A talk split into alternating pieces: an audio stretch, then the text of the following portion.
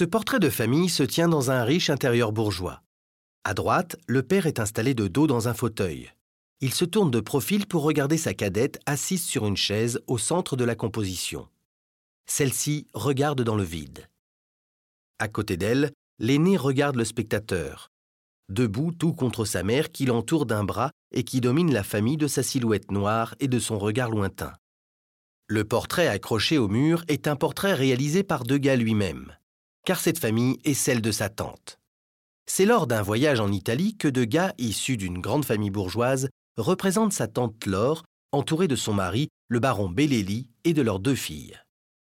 Le grand-père, René Hilaire Degas, vient de décéder. Les fillettes et leur mère sont vêtues pour la circonstance. Mais au-delà du portrait de famille, Degas décrit ici les tensions et la solitude familiale.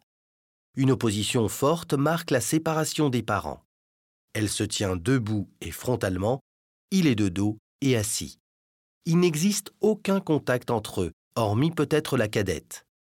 En équilibre instable sur sa chaise, la jambe gauche du côté de sa mère et le visage tourné du côté de son père, elle rassemble ses parents en un lien fragile. Pas d'échappatoire possible ici. Une porte est à peine suggérée tout à gauche et le vaste miroir en haut à droite ne reflète que des miroirs. Degas dépasse les conventions du portrait. Plus que la généalogie et l'image de la réussite sociale de sa propre famille, il saisit les enjeux intimes qui la traversent.